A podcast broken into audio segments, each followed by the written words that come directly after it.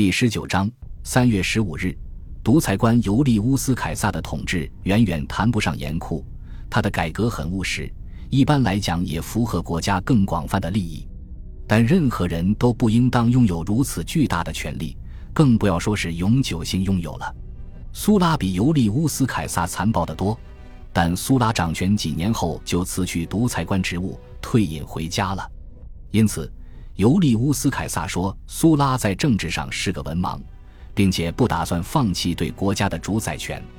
他已经五十六岁，虽然受到癫痫病的困扰，但完全可以再活上几十年。他正在筹划的帕提亚战争将给他带来体面的荣耀，因为他的敌人是外国人。他在大概三年之后回国时会获得更高的威望。尤利乌斯·凯撒实际上享有君主的权利。”他获得的荣誉是曾经的伟人所得荣誉的延伸，但在规模上远远超过历史上的先例。在所有公开场合，他坐在黄金的官方席位上，穿戴凯旋将军的托加袍和月桂花环，并被允许穿长靴和长袖上衣。据他说，这是他的上古祖先阿尔巴朗格国王的装束。他的宅邸增加了三角梅饰，就像神庙那样。其他荣誉将尤利乌斯·凯撒的地位提升到与神奇非常接近的程度，不过很难确定他在世时是否已经被神化。我们可能对将活人奉为神明的做法感到震惊，但拥有多神教传统的罗马人不会很吃惊。传说中就有英雄通过功业被升格为神的故事，赞颂伟大成就为如神一般也是司空见惯的。有非常荒诞不经的故事在流传。称尤利乌斯·凯撒打算迁都到伊里昂及特洛伊的地点。据传说，罗马人的祖先就是特洛伊城被希腊人摧毁后逃亡的特洛伊人。也有人说，尤利乌斯·凯撒希望迁都到亚历山大港，或许打算与他的另一位情人克里奥帕特拉七世一同统治和生活。前四六前四十四年，他两次访问了罗马。并且和他的随行人员一起居住在城市正式边界之外一座属于尤利乌斯·凯撒的别墅内。他生了一个男孩，可能是尤利乌斯·凯撒的孩子。后来亚历山大港人给这个孩子取了个绰号，叫做凯撒里昂。他是私生子，不是罗马公民，根据罗马法律不享有任何地位。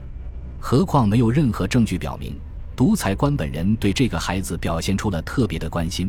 所以，现代人的观念，即克里奥帕特拉七世对他的罗马情人有着极大影响力，完全是想象。但这无法阻止更多的流言蜚语。据说有一位元老打算提一个议案，允许尤利乌斯凯撒想娶多少妻子就娶多少，以便生孩子作为继承人。西塞罗不是独裁官的朋友，但即便他也不相信这个传闻。对于大多数传言。理智的观察者肯定都持怀疑态度，但问题的关键不在这里。这些故事能够流传，就印证了当时人们的恐惧和担忧。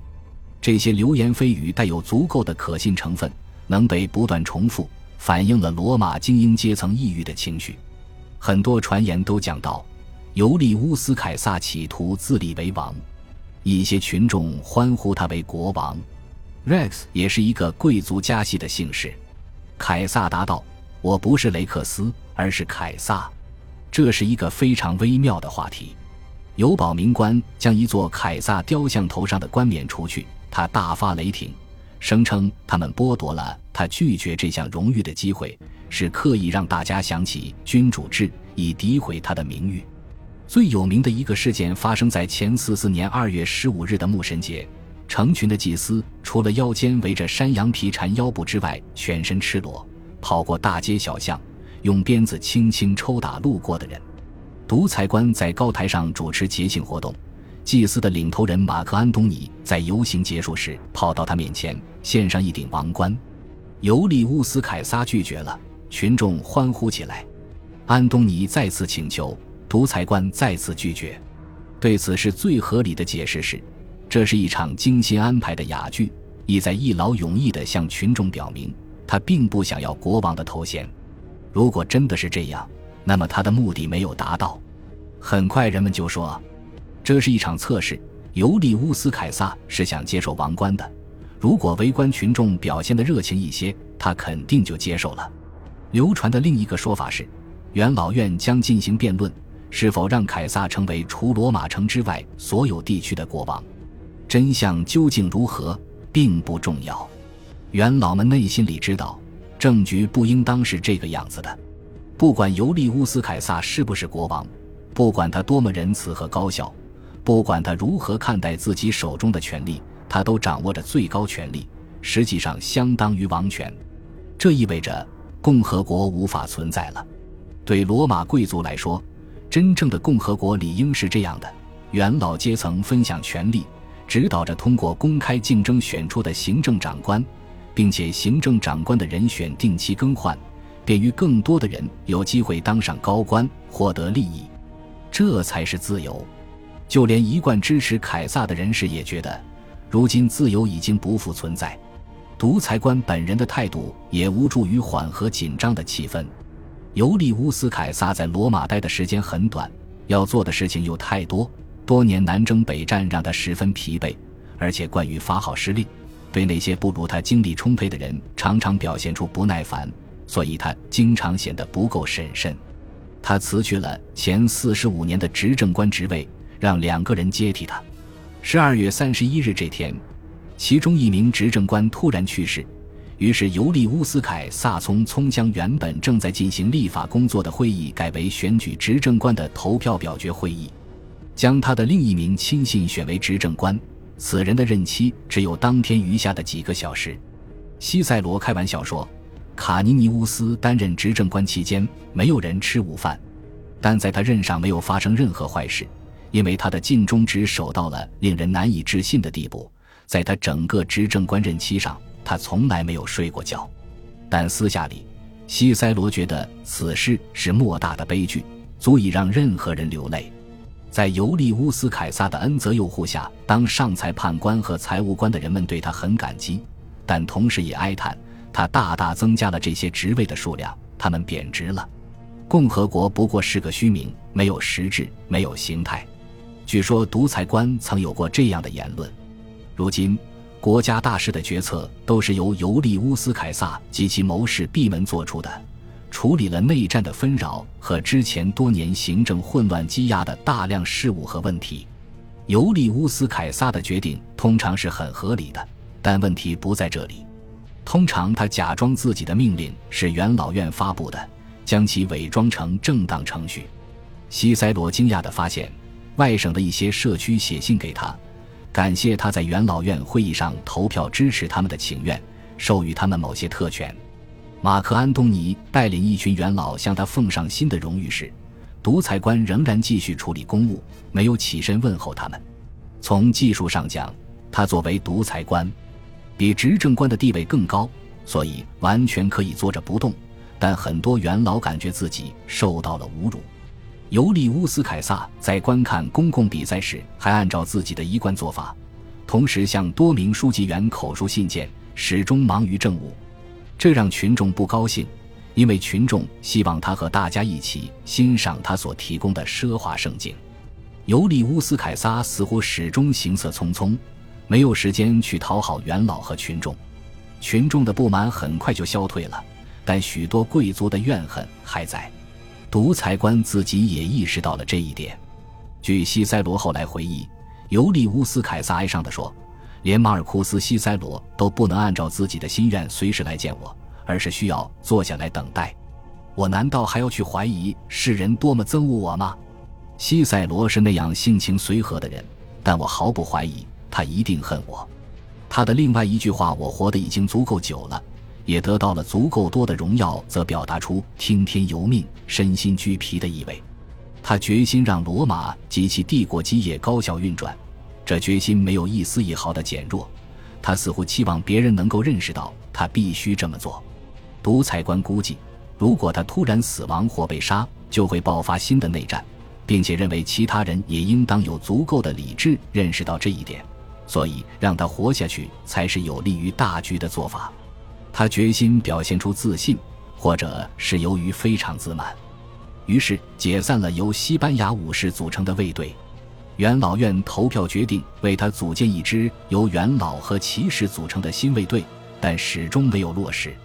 尤利乌斯·凯撒徒步或者乘轿穿过大街小巷，在公共场所处理政务，并参加元老院会议。他在罗马的时候，人们是很容易接近他的，但一旦他离开罗马远征帕提亚，就很难再接近他了。就是这个原因，促使布鲁图斯和卡西乌斯领导的一群元老采取行动。我们无需明确介绍尤利乌斯·凯撒在这几个月里的具体权利。更不用询问他对未来的计划是什么，这个问题是无法回答的。他的权力地位与共和国是无法共存的。要想恢复共和国，就必须除掉他。密谋者包括好几个凯撒派的主要人物，以及一些先前的庞培派。盖乌斯特雷伯尼乌斯曾担任前四十五年执政官，而迪基姆斯布鲁图斯曾在高卢为尤利乌斯凯撒效力，担任前四十五年裁判官。并被独裁官内定为他远征帕提亚期间的执政官之一。这些主谋分子在当前政权下其实混得不错，但仍然怨恨一个人独揽大权，不管他是谁。这种政治上的动机是最重要的。公平地说，独裁官死了之后，这些密谋者会成为共和国的领导人，试图发展至少会和以往一样顺利，或者好得多。这些人是罗马贵族。从小就被教育的雄心勃勃，至少有一些人受到了著名的希腊义士刺杀暴君故事的激励。马尔库斯·尤尼乌斯·布鲁图斯还是加图的外甥，却向尤利乌斯·凯撒投降，并在他手下飞黄腾达。他的舅舅宁愿用剑自杀，也不愿意接受胜利者的垂怜。这种自杀手段不是那么容易成功的。加图用剑刺伤自己之后，并没有死。他的儿子传来了医生，包扎了伤口。其他人离开后，加图便撕开缝好的伤口，掏出内脏，以这种非常痛苦和恐怖的方式死去了。他素来擅长将自己的对手描绘为残暴的压迫者，这种死法也是对敌人的控诉。内疚让布鲁图斯愈发崇拜自己死去的舅舅，不仅撰写了一部歌颂他的传记，还休了自己的妻子，以便与加图的女儿。毕布鲁斯的遗孀结婚，西塞罗也写了一部《家图传》，赞扬家图，但语调比较温和。尤利乌斯·凯撒写了一部言辞激烈的《反家图传》，作为对布鲁图斯和西塞罗著作的回应。这符合罗马的传统，用骇人听闻的恶言攻击家图，但仅此而已，没有采取任何其他措施。前四十五年初，卡西乌斯称尤利乌斯·凯撒为仁慈的救主人。更愿意支持他，而不是凶神恶煞的格奈乌斯·庞培。不管尤利乌斯·凯撒多么仁慈，毕竟是他们的主人，这在原则上就是错误的。密谋者没有用誓言来互相约束，秘密启示被认为是非常阴险的事情。卡提林党人就曾经这么做过，在公开场合，所有元老都曾宣誓要保卫尤利乌斯·凯撒。三月十五日。尤利乌斯·凯撒去参加一次元老院会议，地点是庞培剧场建筑群中的一座神庙。一对属于迪基姆斯·布鲁图斯的决斗士待在附近，他们即将参加近期在那里举行的一些竞技比赛。独裁官身边没有保镖，特雷伯尼乌斯将马克·安东尼拉到一边，在室外一直和他说话。安东尼是凯撒的同僚执政官，会坐在他旁边。安东尼非常健壮和勇敢，很可能会拼命抵抗。在马尔库斯·布鲁图斯的敦促下，密谋者决定只杀独裁官一人。密谋者以有事相求为借口，将尤利乌斯·凯撒团团围住。其中一人突然从背后刺他，独裁官大吃一惊，然后愤怒起来，拔出自己长长的笔作为武器，将笔尖刺向对方。密谋者围着他，用刀子疯狂刺他。在混乱中，布鲁图斯大腿受伤，另外一人被同伙的刀子刺伤。尤利乌斯凯撒倒了下去，倒在庞培雕像的底座旁。他身上有二十三处伤，不过后来据说只有其中一处是致命伤。他只剩下一点点力气，拉起自己的托家袍遮住面部，这是维护自己仪容的最后努力。独裁官已经死了，共和国得到自由了。布鲁图斯呼喊西塞罗的名字，其他密谋者高呼“自由已经恢复”。在一旁观看的元老，包括西塞罗，全都惊慌失措，拔腿就跑。他们害怕发生更普遍的暴力冲突。在迪吉姆斯·布鲁图斯的决斗士护卫下，密谋者来到卡比托里欧山。罗马城的民众被他们的举动惊得呆若木鸡，但他们或许已经意识到，群众的情绪表明他们并没有得到支持。大多数群众仍然对尤利乌斯·凯撒很忠诚，毕竟他为人民做了很多好事，这是历代元老都无法与他相提并论的。密谋者幻想中的、万分渴望的那个共和国早就不能正常运作了。几周后。